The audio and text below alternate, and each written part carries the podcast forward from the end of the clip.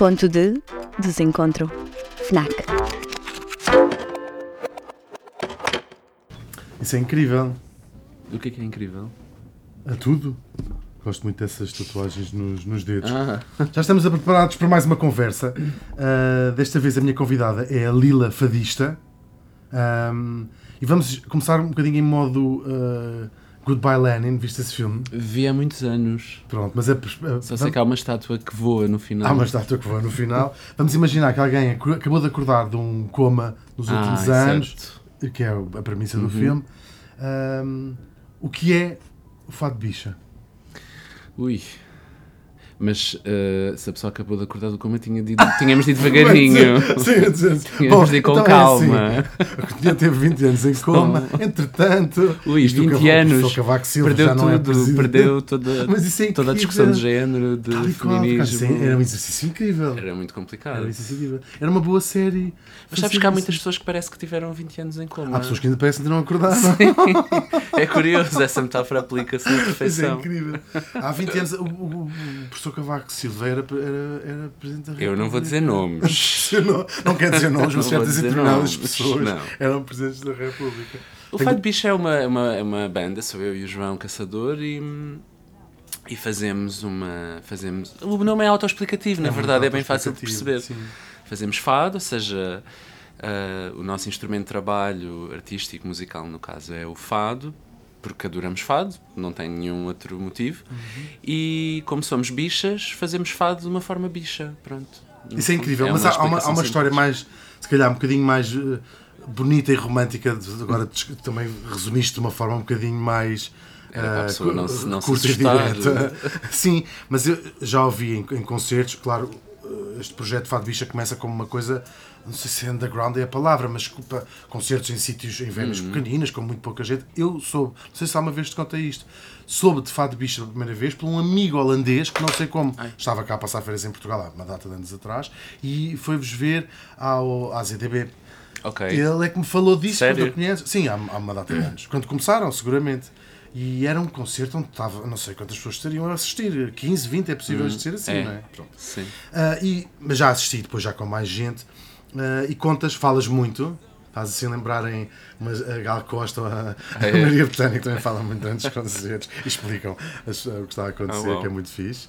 Ahm, contaste um bocadinho, das, já te ouvi contar a história de estares ahm, a, a- a cantar fado ahm, e, de, e, e de seres repreendida, não sei se repreendida é a palavra certa, ah, ou enxovalhada, por, por estares a cantar um tema Sim. ah, que Isso suposto- aconteceu numa escola de fado. uma escola de fado, não foi Sim. assim? Porque eu estava, eu estive a viver fora de Portugal uns tempos, em Atenas.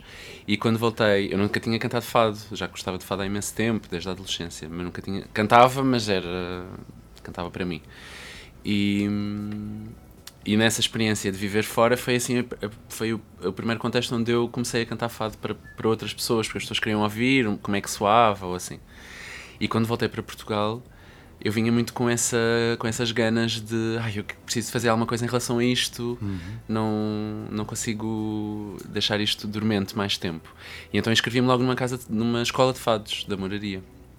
Pronto, e tem esse No episódio coração da coisa, não no coração da coisa. Que foi onde eu nasci, curiosamente, apesar de não ter crescido lá, nem nada que se pareça. Ahm, Por acaso não fazia ideia disso. sem foi, nasci lá na moradia. Ah, enfim, também não gosto muito de entrar nessa. Disse isto agora, mas na verdade nem gosto muito de entrar nessa lógica de ai, nasci fadista ou nasci. Sabes? Essa coisa muito determinista, ah, nasci na moraria, então não tem nada a ver. Mas é uma graça. É uma graça, exato. E pronto, e depois teve esse momento que de alguma forma, agora a posteriori, eu encaro como um momento seminal do Fado Bicha, que foi eu estar na aula, efetivamente, e, e pronto, e havia várias pessoas, estudantes ou alunas, e, e depois era pedido a cada pessoa que cantasse dois ou três fados. E quando eu fui para cantar, eu quis cantar o. Acho que o primeiro foi o Fria Claridade. E, que é um fado que foi escrito pelo Pedro Homem de Melo, eh, nomeadamente. E pronto, e o professor disse: Ah, esse é um fado não podes cantar porque é um fado de mulher. Pronto, e depois seguiu, eu insisti, acabei por cantar. Isso é uma Mas essa, mas essa, hum, essa frase até acaba por, ser, acaba por conter em si uma semente do que do que acaba por ser, do que o fado bicho acabou por se tornar. É um espera aí que eu já te lixo, de certa maneira. É um bocado porque muito nas, na vida das pessoas queer muita coisa, infelizmente ou felizmente, ou as duas coisas em simultâneo, provavelmente, acontece em reação a uma a uma barreira, a uma recusa, a uma a uma violência, né? Uh, nós temos a nossa vida é muito disso. Portanto, até a própria a nossa intimidade, a nossa identidade, mesmo a palavra bicha, é uma apropriação de uma violência. Então, o projeto nasce muito a partir daí, ok, tipo, isto não está representado no fado, eu, eu não consigo encontrar-me, eu consigo encontrar-me de muitas maneiras, mas a minha, uma coisa tão fulcral e basilar na minha identidade como ser bicha e, e não só em relação às pessoas pelas quais eu sinto desejo, mas a minha própria noção de quem eu sou enquanto corpo genderizado no mundo, uhum. ela não encontra uma expressão no fado. Então isso vai ter de acontecer. Tipo, eu não aceito esta barreira, eu vou ter de criar uma coisa que me permita explorar isso dentro do fado. Pronto. Até porque é engraçado, porque o fado, como manifestação cultural portuguesa, deve ser das coisas mais. Agora, uma palavra que no final do século XIX não conheceriam, mas esta coisa interseccionalidade, não é? Porque é uma, é uma expressão artística transversal a, a, em termos classes sociais uhum. supostamente já não existem, mas na sua origem uh, e muito de uma franja da sociedade que era posta à margem no Super. início. As prostitutas, seja, severa, não é? Uhum. Nós sabemos destas histórias, era cantado nos uh, tabernas barra por 10, não é? Uhum. é? é? interessante como depois uh, há Se esse movimento. Sim, Bem, primeiro aristocratizou no uhum. final do século XIX. Uhum. E depois o Estado Novo fez das suas, né? E eu acho que hoje em dia o fado ainda, ainda se ressente muito do, do efeito instrumentalizante que o Estado Novo pôs no fado. De qualquer forma, o vosso lugar já, já está garantido. Uh, Aonde? Até na, na, na, história do fado, não é? Já, já daqui a 100 Depende anos. a doutrina diverge. não, isso já está. Uh, isso é uma coisa, uma sensação uh, fixe.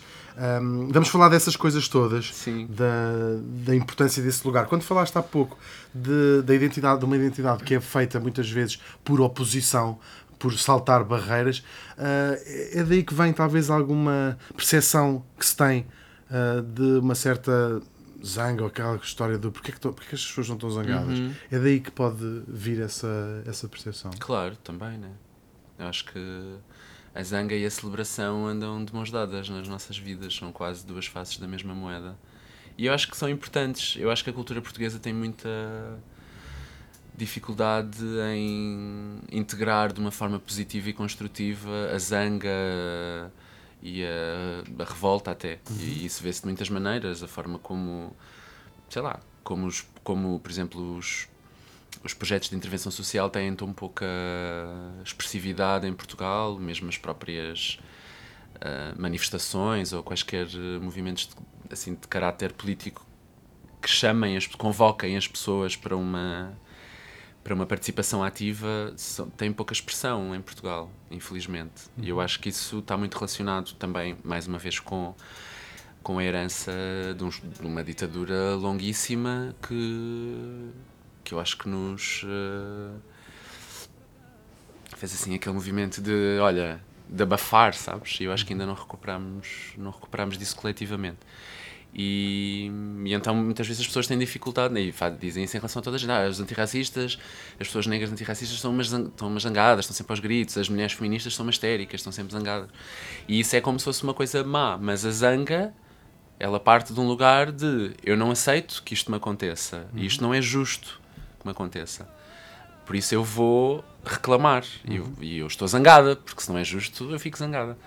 Um, por isso sim, eu acho que faz parte de e faz muito parte também da nossa expressão artística, quando as pessoas queer criam arte, obviamente nem, nem toda a arte queer é zangada, mas a zanga tem um lugar especial dentro da arte queer. E se fores ver todos os artistas que nós podemos integrar numa estética, numa lógica, conceptualidade queer das últimas décadas no mundo inteiro, a zanga tem um lugar muito particular. Claro. Eu, por exemplo, quando era criança barra jovem, não ouvia artistas queer porque não tinha assim tanto acesso, mas só ouvia música de mulheres zangadas. A minha cena era mulheres zangadas. Então, tudo o que era mulheres zangadas eu ouvia. Era a Courtney Love, a Alanis Morissette, a Fiona Apple e eu adorava. Porque a zanga precisava de sair para algum lado, Sim, não é? Então, através, através delas. Ah, olha, vamos falar já do primeiro livro.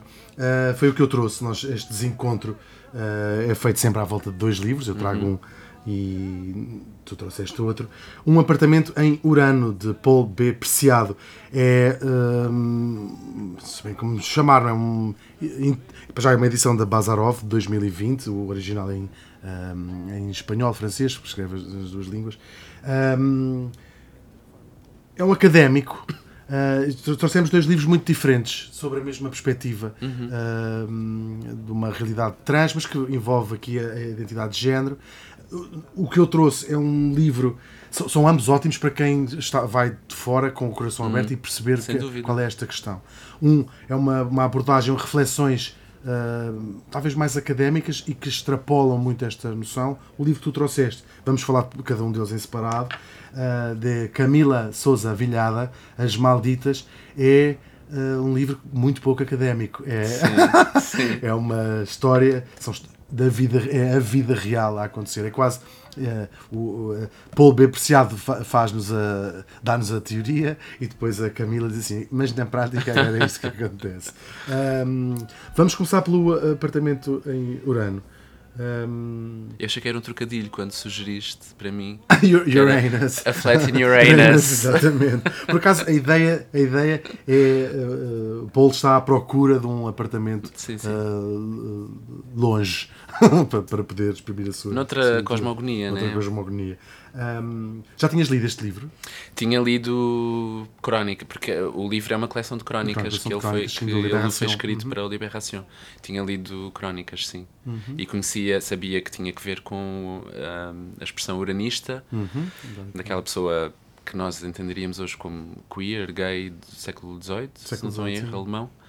Ahm, que defende uma posição no mundo, uma dignidade da pessoa com homoafetividade Supostamente o primeiro coming out da, da história, menos ocidental, não é? Ah, e que lhe dá o nome uranista. Uranista, sim, por causa do mito de Urano, não, do grego, não, não, não do planeta, Sim. que aliás ainda não tinha sido descoberto. O- essa ideia, e ele é a primeira pessoa que o faz, na, ou seja, quando expõe esta, defende a liberdade sexual do amor, não sei se era entre homens só, não sei se fala de, de- entre duas mulheres, Ahm, mas fala na primeira pessoa, diz, olha, eu gosto de, de homens, isto não foi muito bem aceito na Uhum. E respeitem-me. Imagina, né? Claro. Se hoje em dia É é o que é, Uhum. quando isso nunca tinha acontecido, o nome dele é Ulrich. Acho que é Uhum. importante dizer o nome dele porque é, É mesmo? é, tipo, é, nem conseguimos sequer imaginar a força. De vez em quando, as grandes mudanças são feitas por pessoas assim, não é? Porque aparecem eh, aparentemente no meio de- de- do sítio onde não era suposto estarem, com, com umas eh, eh, visões diferentes Uhum. que as pessoas todas têm. São essas pessoas que mudam o mundo, eu acho, não é? E de se calhar até com alguma hum, inconsciência. Inconsciência, Inconsciência, sim, não sei se é a palavra estás a dizer, certa, mas com temeridade, com. Eu acho que parece-me um bocadinho. Olha, agora fez-me lembrar o, eh, o filme da Cláudia Varjão, Lobo e Cão. Lobicão. que é um filme eh, incrível que fala, é um filme que se passa nos Açores e eh, aborda temas eh, queer nos Açores. E há uma ideia no filme de como isto é uma ilha, não tenho outras hipóteses, não vou ser assim, então vocês têm que me aceitar. Talvez haja um bocadinho essa, essa que nós Uhum. É estamos a chamar uh, ingenuidade. Não tenho outra escolha, estou Sim. aqui no século, estou preso no século XVIII. Eu bem queria estar no século XXI. com um homem. Eu bem queria estar em Berlim no século XXI, mas olha, calhou-me o século XVIII. É, se calhar é um bocadinho assim. Um, mas é um bom. É um Calhou-me a bom... Prússia. Exatamente. É um bom livro para, para quem tem interesse nestes assuntos. lindíssimo. Claro, como são livros que falam da natureza humana mais do que outra coisa, hum, podemos, à boleia dos assuntos de género, extrapolar para- até para o próprio sentido da vida, porque Uhum. é uma belíssima. uma- é entrar numa mente belíssima. Ah, antes de passarmos ao. Não, antes de passarmos, não. Vamos, sim, antes de passarmos, quero, quero falar. Vamos voltar aqui à, à Terra, vindos de Urano. Hum, Tem-se falado muito é uma das minhas grandes curiosidades de trazer aqui é percebermos todos, quem está a ouvir, à boleia de, de, dos livros, quase uh, captive audience, achavam que iam falar de livros. Explica-nos o que é e qual é o grande problema do transfake. Ok, transfake vem do latim. Estou a brincar. Isso era awesome! Imagina. Já. Não, mas é importante perceber de onde é que vem o termo, porque é um termo cunhado. E é um termo que foi eh, criado por um coletivo chamado Monarte, que é um coletivo pessoas trans artistas brasileiras, com a Renata Carvalho à cabeça, que é uma dramaturga e, e performer, intérprete trans brasileira maravilhosa. E eles cunharam este termo, termo transfake. E aliás, é curioso que o slogan que eles escolhem é uma pausa no transfake. Ou seja, uma- quando tu dizes uma pausa no transfake, tu estás a reconhecer, de certa forma, que o caráter e- do teatro em si e da própria arte de representação é, naturalmente, tu representas uma coisa que tu não és. Depois, enfim, vem toda, toda, toda, a teoria da performance e não sei o quê, mas pronto, já são derivações, mas é um bocado essa ideia ah, central, né? Uma pessoa representar uma coisa que ela não é. Ahm, e então, nesse sentido, qualquer pessoa poderia representar qualquer papel. Pronto. E isto é uma ideia geral e é uma ideia que nos atiram à cara. Ah, o teatro é isto e vocês estão a querer abolir a ideia central do teatro. Ok, aceito isso. Por outro lado, acho isso também de uma certa hipocrisia, eh, ignorante ou não, eh, porque se nós pensarmos, de cada uma de nós pensar na sua vida, todas as peças de teatro, todos os filmes e todos os programas de televisão que já viu com representação, quantas vezes é que houve uma personagem de uma mulher cis a ser feita por um homem cis ou vice-versa, sem que isso, excluindo o- o- os momentos em que isso tem um, um propósito cómico. No, no, no plot, sim. Ou seja, imaginar o Titanic com o Leonardo DiCaprio a fazer de Rose e a, a Kate Winslet a fazer de Jack. O teatro não- também, o cinema não também poderia ser isso, mas isso não acontece. Portanto, as pessoas reclamam uma liberdade completa de Que depois não tem expressão depois na prática. não tem expressão e que é elas próprias não reconhecem e não quereriam. E por isso que eu digo que é hipócrita. As pessoas, se, se o Titanic fosse dessa forma, achariam ridículo. Ou até na questão da cor da pele, que às vezes. Ou então na questão da cor da pele, mas Uhum. isso ainda são outras questões. Ahm, então o transfake. Porque é uma, respondendo à tua é uma pergunta coisa. de é uma uma- forma mais direta, Sim. define uma prática, que é uma prática excludente, Uhum. de pessoas trans do meio artístico, em que quando tens uma personagem trans numa peça, vais fazer um casting de um ator cis para desempenhar essa, essa personagem. Isso exclui as pessoas trans de várias maneiras. Exclui as pessoas trans de uma forma material, porque há atores e atrizes trans que não estão a fazer aquele papel e que têm muita dificuldade em fazer quaisquer Os outros outros papéis também não são escolhidas para fazer também os não- outros. parte muito é dificilmente isso? são escolhidas para fazer uma, um Jack, uma Rose da vida. Uhum. Ah, e portanto, nem, os papéis, nem aos papéis trans essas pessoas têm acesso e isso fica plasmado numa decisão específica de, como aconteceu no Tudo sobre a Minha Mãe, Uhum. teres uma personagem trans e fazes um casting de um ator cis para desempenhar essa personagem. Exclui as pessoas trans também de uma forma material da fruição desse espetáculo, porque a grande maioria das pessoas trans já não quer ver personagens trans a serem feitas por, por, por atores cis, portanto, estás a contar uma história com uma personagem trans que as próprias pessoas trans não querem ver, portanto, fica muito claro para quem é, quem é que vai consumir uma história e quem é que vai pagar para ver uma história que é de uma vida trans, mas onde as pessoas trans não são incluídas, e depois exclui de forma simbólica e, e ajuda a perpetuar uma série de, de estereótipos e de, e de concepções erradas sobre as pessoas trans, nomeadamente que uma mulher trans é um homem que põe maquilhagem, põe uma peruca e um vestido e isso é uma mulher trans. Ou um homem trans é uma mulher que põe um bigode falso e veste um fato e é um homem trans. Ou seja, retira a corporalidade daquela personagem em si.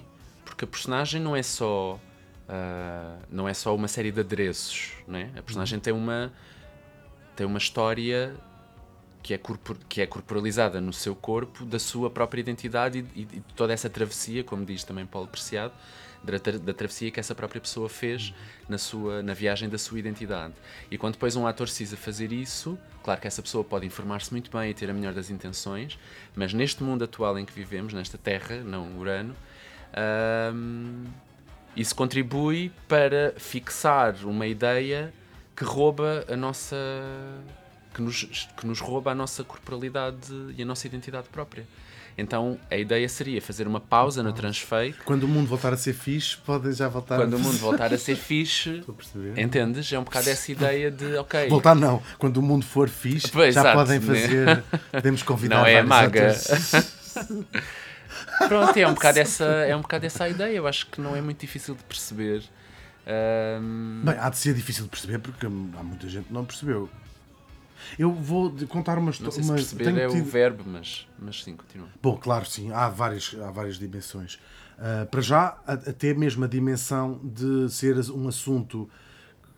Quanto mais visibilidade os assuntos têm, mais naturais até no espaço eh, público de discussão Claro. têm. Isso é uma evidência. Claro. E, e acredito, nós eh, estamos aqui a partir de um caso recente, não é o, foi talvez o que deu o pontapé de saída nisto, o Tudo sobre a Minha Mãe, com aquela Brasil que fez uma, eh, sobre a invasão de Paco, Uma ação uma, direta. uma ação, sim.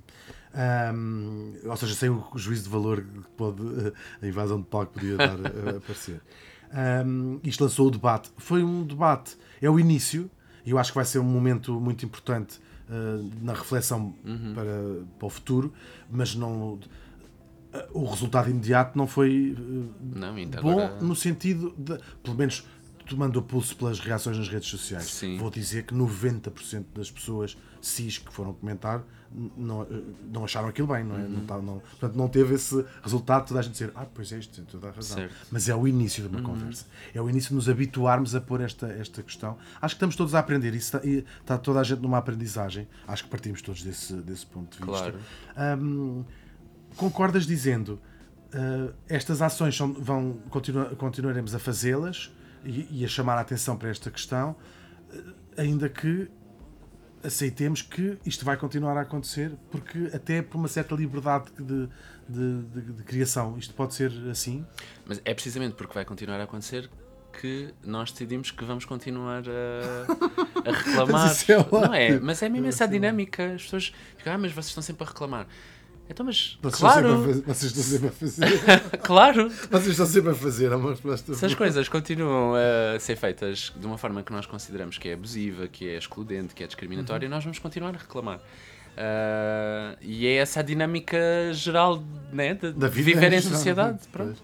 Não vamos matar ninguém, não vamos agredir as pessoas, mas vamos continuar a reclamar. Ainda agora fizemos isso. Uma peça no Teatro do Bairro que terminou no Dos na Lisbon semana Players. passada, dos Lisbon Players, que tinha transfake, havia uma personagem que era trans e era feita por um ator cis, e nós, um coletivo de pessoas, uh, reclamámos todos, o- todos os dias da apresentação da peça à porta do teatro. Pronto. E a peça foi feita até ao fim.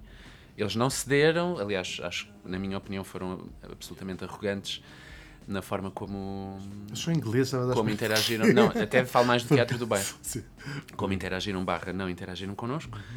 Mas a peça fez-se e as pessoas foram ver se quiseram, claro, não tiveram uma experiência um bocadinho mais bumpy, porque para entrar Porque no teatro tiveram de passar por uma série de bichas a gritar e, não é agradável, não é? porque é muito mais agradável chegares ao teatro e, e não teres de te confrontar com ah, uau, tipo, né? porque colocas Mas as pessoas calhar numa foi- posição se calhar de foi imensa gente ver. é legítimo. Para passar por essa experiência, eu Diz, acho. diz. Eu acho que foi muita gente ver Para para, passar, por, por essa experiência. não sei, a maioria das pessoas não parecia muito Não, não agradável. estava não. contente. Não.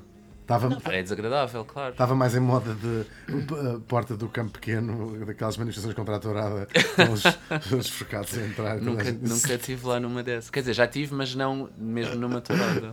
Sim. Tu já foste alguma vez? À tourada? uh, Não. não, acho que não. Às manifestações fui uma Sim. vez arrastado por Rita Blanco, que Oh. me obriguei a todas as manifestações, quando, quando um, tem capacidade de me obrigar a fazer coisas. Um, agora, já percebi, já, já toda a gente percebeu, e a parte criativa. O transfake depois estende-se a um realizador cis ou uma realizadora cis que uh, retrata a vida de uma pessoa trans. Um, Embora não de forma tão direta. É? é- porque depois preciso, que- quero perceber aqui eh, nesta conversa hum, onde é que isto pode entrar numa limitação séria de se dizer só uma pessoa trans pode fazer filmes Uhum. sobre pessoas trans, senão estaremos a poder perder hum, co- coisas com isso.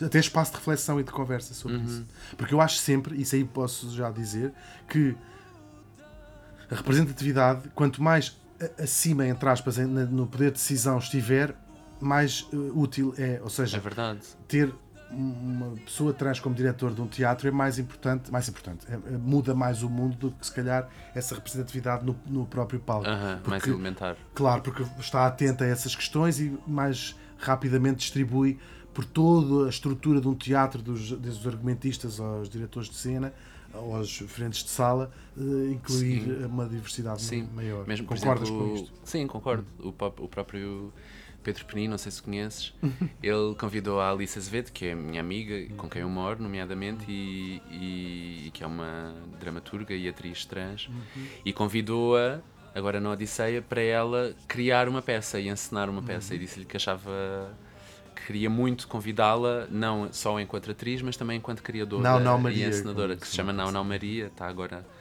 em cena Por aí, por aí, alguns. por aí mesmo. É verdade. que eu acho incrível também andar aí nas terrinhas mais pequeninas.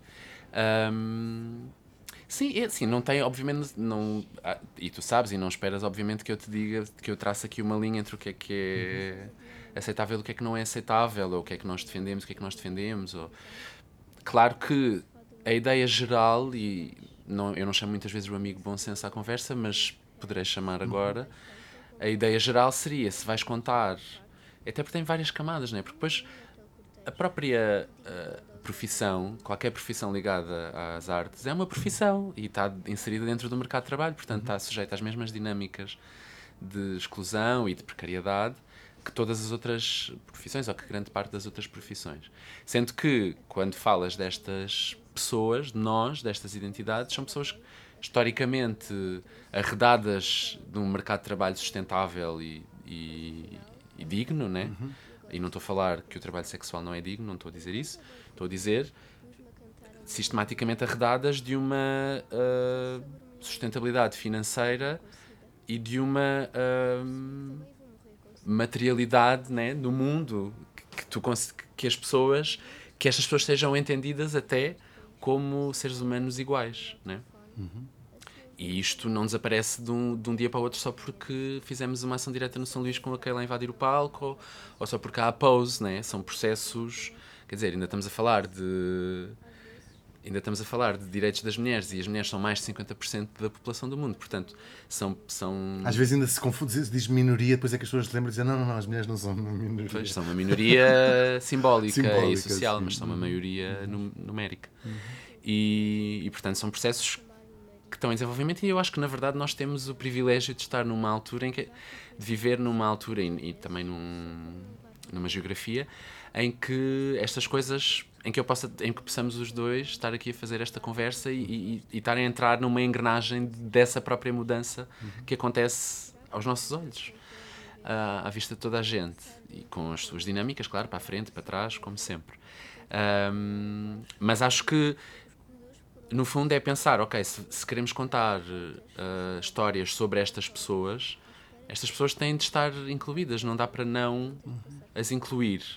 E, e quanto mais incluídas, melhor. E até porque, mesmo do ponto de vista artístico, à partida será muito mais interessante que um objeto sobre uma vida trans tenha as próprias sensibilidades das pessoas que vivem aquelas experiências envolvidas, né? Ahm, e então se vais contar uma peça, por exemplo, como Tudo sobre a Minha Mãe, que obviamente tem muitas personagens cis e não é só sobre pessoas trans, mas onde duas personagens que são duas mulheres trans ou duas travestis têm um papel fulcral, fundamental e, e- e muito bonito, para além disso, na peça, que haja ah, pessoas trans envolvidas, não só a fazer aquelas pessoas, mas a pensar toda a peça, a fazer as luzes, ou a fazer a tradução, Sim, a tradução é minha. Estou a brincar, estou só a provocar. Ah, mas entendes, estou a, falar, estou a falar tudo sobre a minha mãe, mas é só para, para ter um nome concreto. Mas é no geral, no fundo é também dar o acesso, como estavas a dizer, às estruturas de decisão e, e- e de pensamento. E, e quando é a decisão, não estou a falar só da pessoa que encena ou da pessoa que dirige, mas a pessoa que faz as luzes, a pessoa que faz o som, também tomam decisões criativas, a pessoa que faz o guarda-roupa. E, no fundo é pensar essa. hum, Ou seja, isto é um convite aos criadores artísticos ou aos decisores, não é? Mas para incluírem, fazer aqui uma equipe, por exemplo, eu quero escrever um livro sobre uma personagem trans. Até acho- é uma conversa que foi tida há pouco tempo, até que num livro não muito, hum, não muito recente, ah, a história da Gisberta, do do livro do Afonso Reis Cabral. Sim. Hum, claro, era útil haver esse discurso, é isso, esse diálogo, não é discurso, esse diálogo. Vamos combinar aqui, uh, quero escrever um livro sobre esta personagem uh, e ouvir uh, mais pessoas, é isso que se propõe. Sim, eu acho que sim, acho que faz sentido, né? Um, e não é só, por exemplo, ah, sei lá, de, ai, vou escrever, quero escrever um, um livro sobre uma pessoa, sou uma pessoa cis, sou um homem cis, vai, imagina, sou um homem cis bisneto dessa de Queiroz, imagina, assim, Ah, e quero escrever um livro sobre uma pessoa trans, ou sobre um assassinato de uma pessoa trans, que ainda é uma coisa ainda mais delicada. E, e portanto faço um post. Ele não fez isto. Estou a sugerir de uma forma crítica. E então faço um post a dizer: Ah, pessoas trans, enviem-me vídeos a contar as vossas vidas para eu ficar com uma ideia do que é que, do que, é que vou falar. É extrativista. A própria ideia de. Eu acho que. Claro que a liberdade criativa e a liberdade artística é um, é um valor maravilhoso e fundamental. Mas acho que nós temos, e eu urjo, na verdade, todas as pessoas criativas e faço isso comigo própria, porque eu também já incorri nesse. Já, eu, no Fado Bicha, já incorremos nesse erro e até posso dar, um, posso dar o, o exemplo, porque acho que é importante. Eu sou muito obcecada pela Elsa Soares. Tipo, ela é das minhas grandes referências na, na música e na vida e, e é uma pessoa que me emociona muito. E É um exemplo para toda a gente mesmo. eu diria que sim, ações. pronto. E, e houve uma altura no nosso projeto, que foi muito no início, que eu queria muito cantar A Mulher do Fim do Mundo e queria cantar em homenagem à Elsa, ainda por cima foi na altura que a Marielle foi assassinada, queria canta- cantar em homenagem à Marielle e começámos a cantar A Mulher do Fim do Mundo. E a maioria das pessoas que ver os nossos concertos são pessoas brancas, como nós, naturalmente. E, naturalmente, no sentido em que vivemos num país de maioria branca. Ahm, e adoravam, e, e- e tornou-se uma música muito central nos nossos concertos, porque as pessoas adoravam e reagiam emocionadamente, até porque, antes de cantar a música, eu selecionei. Há um livro de Alexandre Lucas Coelho, que é uma autora que eu amo, de paixão, que se chama Deus Dará, e, enfim, e eu selecionei um certo desse livro que falava sobre o banzo. Sabes o que é o banzo? Sei, lembro-me de ver isso num concerto, é muito. Pronto. O banzo era. parte, sim, o banzo era o nome dado à, à depressão, à angústia, ao desespero das pessoas escravizadas no, no Brasil colonial. E, e então eu, eu lia, esse, ou declamava esse certo do livro de Alexandre Lucas Coelho e depois cantávamos a música, era um momento emocionante e tarará. E começámos a receber eh, críticas da comunidade negra brasileira, particularmente, que nós não tínhamos direito a cantar Que era uma aquela espécie de música apropriação cultural. que era uma apropriação cultural, ainda por cima porquê? Particularmente porquê? Porque a música é cantada na primeira pessoa. E eu continuava a cantar na primeira pessoa e eu não achava que isso fosse um problema porque eu estava a fazer uma homenagem. E Uhum. Mas a fronteira é muito. a fronteira é ténue. é tenue e fico com. dá pena, fico com medo que se po... porque lá está que se possa perder alguma parte da mensagem, porque estavas a cantar, como tu disseste há pouco, para uma audiência branca que precisa de ouvir a mulher. Sim, do fim e do o mundo. nosso objetivo era precisamente esse. Sim. Não era ensinar o banzo às pessoas negras brasileiras, naturalmente. Exatamente, Era é às que outras pessoas como eu que não sabiam o que era Pois, até ler o livro da Alexandra essa, Lucas essa Coelho. história. Mas Sim. imagina, nós entramos num processo de ah uau, tipo, isto está a acontecer, o que é que vamos fazer em relação a isto? E depois passámos pelas fases todas. Primeiro foi, ok, vamos- primeiro ignorámos, que era ver se passava. tipo, estou a ser absolutamente honesta. E foi um processo, e é um processo de aprendizagem. Primeiro ignorámos, mas, mas com, com tensão. E depois começámos a pensar, ah, mas, mas, mas se não cantarmos isto, as pessoas. É isso que estás a dizer. Se não fizermos isto, se calhar as pessoas nunca- algumas pessoas nunca vão saber o que é o banzo. Se não virem o nosso concerto, se calhar não vêm mais lado nenhum, como nós não vimos também, se não lerem o livro de Alexandre Lucas Coelho. Imagina. Esse tipo de pensamentos. Pá, e depois, ao longo do tempo, fomos percebendo, ok, se calhar podemos mudar o, a, a pessoa da música. Em vez de dizer eu, digo tu. E é uma mudança super simples, mas que não nos tinha ocorrido antes. E de repente, ah, não, claro, faz todo sentido. Se é ainda por cima, se é uma homenagem. Pronto, e foi assim que fizemos. E agora já não cantamos tanto, mas continuamos a cantar. Inclusive, a- própria Elsa chegou a. Tu conheces, chegaste a conhecê-la? Não conheci, Sim. mas ela ouviu a nossa ela veio versão. cá várias vezes. Sim, ela ouviu a nossa versão e mandou-nos um áudio. Uau! Sim, foi assim, nem, nem incrível. Mandou-nos um áudio a dizer que tinha ficado muito emocionada Hum. e a agradecer muito e que era para ela muito bonito que artistas em Portugal pegassem nas palavras dela e, e fizessem com isso um- uma chamada de atenção da forma como estávamos a fazer. Pronto. Ah, o que não quer dizer que, mesmo que a Elsa tenha gostado, que continua a haver outros ativistas negros brasileiros Bem, mas que não mas é um gostem, como é certificado- óbvio. mas é um É um certificado. certificado importante. Justiça. Sim, mas isto só para terminar em relação a este assunto, nós poderíamos ter continuado a cantar a música da mesma forma como cantávamos até hoje. Uhum. E ninguém tinha feito um atentado à bomba, Claro. nem. Entendes? Ou seja, é não é tanto na proibição, a nossa, enquanto ativistas, para nós próprias e para fora, é mais na sensibilização. Eu não quero que as pessoas sintam que estão proibidas de fazer não sei o quê. Eu quero que elas sintam, não faz sentido eu fazer isto, porque isto tem consequências negativas. Eu quero fazer as pessoas entender porque é que aquilo não é bom para nós. É, no fundo é isso. Sim, creio que percebemos. Ah, fica- estamos quase a ficar sem tempo. E não falamos das falar- malditas. vamos falar agora, não nos vamos embora sem falar das malditas. Aqui, falaste há pouco de travesti Sim, e esta, esta ideia, hum, claro, é uma. Em Portugal ainda não é usada essa, essa Sim, palavra não, não, é um- para, como é um equivalente termo- a, a trans, hum, a mulher trans. Sim. Ah, mas no Brasil e na América, América Latina, Latina. houve esta quase descoberta arqueológica, como fala aqui no, no preâmbulo, de ir buscar esta, Sim. esta, esta palavra. Eu acho que a América Latina tem muito isso, né? é, um, é um território que é colonizado, mas que tem, obviamente, uma, uma história de, do tráfico que está tá ine- inegavelmente ligada ao tráfico de pessoas escravizadas da África para aquele território e da própria escravização e expropriação das pessoas que já lá viviam, das pessoas indígenas. E esta mistura com todas as coisas, eh, obviamente negativas para milhões de pessoas que trouxe ao longo dos séculos, traz também uma potência que eu acho quase entrenecedora. E eu acho que o termo travesti, que é um termo eh, geograficamente localizado, é um termo da América Latina, não é equivalente a mulher trans. Há muitas mulheres, ou há muitas travestis, que se recusam a usar o termo mulher, por exemplo. É uma, é uma outra identidade que só faz sentido na América Latina.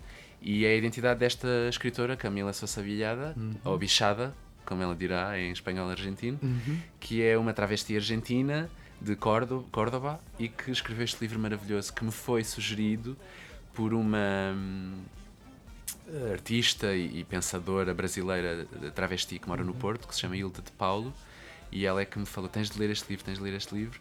E é um livro lindíssimo porque, como tu disseste, tem um retrato, integra um retrato muito cru desta, de, uma, de uma travesti que vem de, um- de uma cidade mais pequena para Buenos Aires e que de repente encontra um- uma comunidade ahm, pela primeira vez na vida. Mas depois cruza, e eu acho isso lindíssimo, com uma certa, até com uma própria tradição do realismo mágico da literatura da América do Sul. Ahm, pá, e, e- eu li, só para, por exemplo, para dizer que eu terminei o livro e voltei à primeira página e comecei a ler outra vez. e vou querer ler mais vezes porque tem tantas subtilezas e é lindíssimo. É lindíssimo. É verdade, ele está traduzido em, em, em, em Portugal, está editado em Portugal. BCF Editores, de- é um livro do ano passado, ou da edição do ano passado. As Malditas, Camila Souza Vijada. Ela. Bichada, acho é bichada. Bichada. É ótimo, isso é incrível. Bichada. Maravilhoso.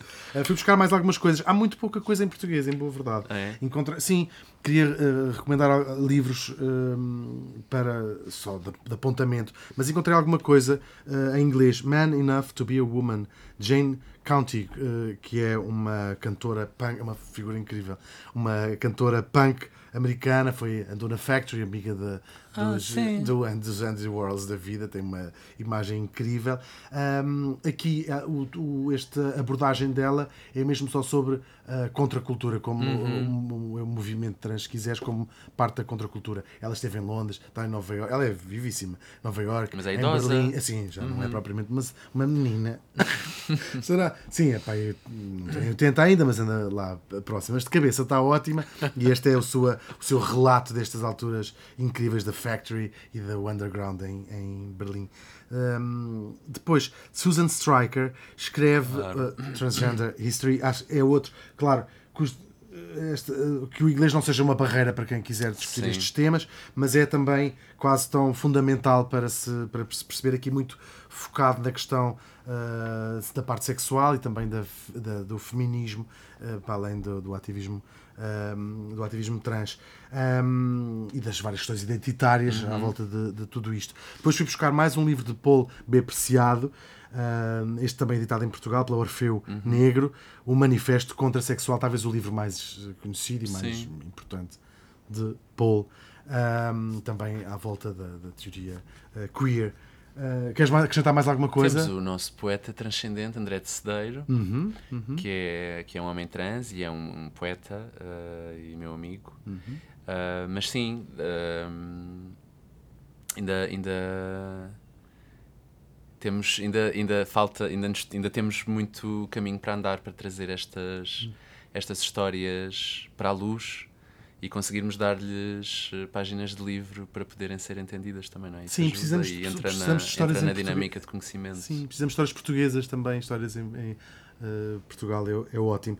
Eh, ficámos com a ideia de que isto é o início, uma pontinha de um iceberg, de uma conversa que precisamos todos ter, precisamos todos de aprender uns com os outros e precisamos todos de mais amor, que é uma coisa linda de dizer.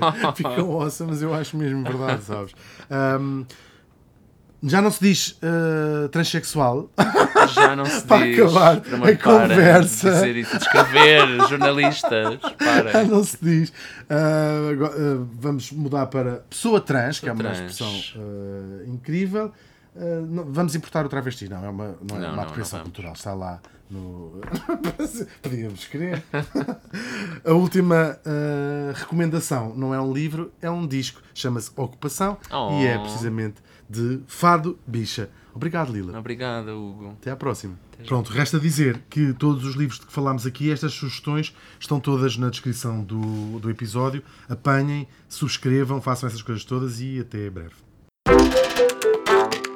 Estivemos a ouvir Ponto de Desencontro, FNAC.